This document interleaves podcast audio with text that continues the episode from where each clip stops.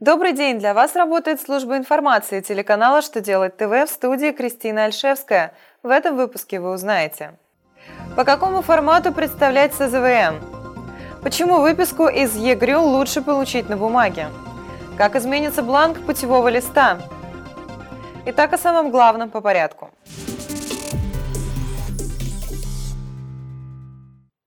Пенсионный фонд сообщил, что распоряжением ПФР был обновлен электронный формат представления ежемесячных сведений по персонифицированному учету формы СЗВМ.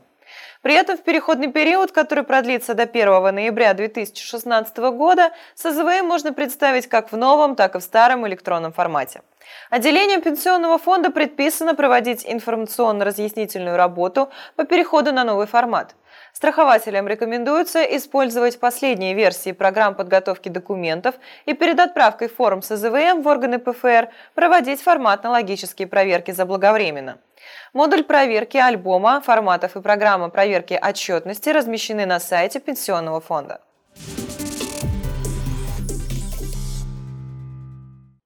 У бумажных выписок из ЕГРЮЛ есть преимущество перед электронными. Об этом говорится в письме ФНС России. Когда сведения в ЕГРЮЛ недостоверны, то этот факт отмечается инспекторами выписки. Но сейчас указанная информация отражается только в выписках из ЕГРЮЛ, предоставляемых на бумажных носителях. Дело в том, налоговая служба только планирует обновление сервиса «Проверь себя» и контрагента, с помощью которого можно получить электронную выписку. Поэтому, если необходимо проверить контрагента, безопаснее будет получить выписку в бумажном виде. На портале проектов нормативно-правовых актов опубликовано уведомление Минтранса России о намерении изменить бланк путевого листа.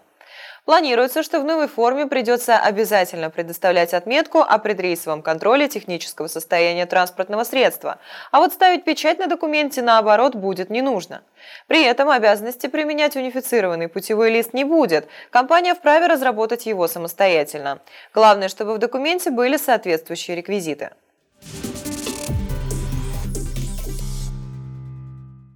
На этом у меня вся информация. Благодарю вас за внимание и до новых встреч.